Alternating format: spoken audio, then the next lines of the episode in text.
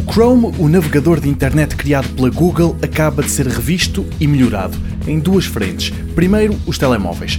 A notícia é que há uma nova versão para o iOS que permite criar uma lista de leitura. Aqui, a ideia é não só ter uma espécie de marcador com conteúdos que o utilizador achou interessantes, mas que não pôde ler naquele momento e quer fazê-lo mais tarde, como também e principalmente guardar páginas para ler numa altura em que não tenha ligação à internet.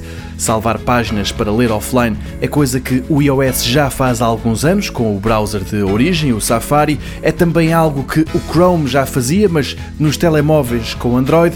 Agora o mesmo se passa com os iPhones.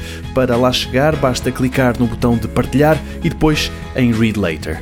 Já no Chrome para os computadores, a novidade é outra. Nos últimos meses, a Google e a Microsoft têm travado uma batalha para ver qual dos dois browsers, o Edge ou o Chrome, é que poupa mais bateria.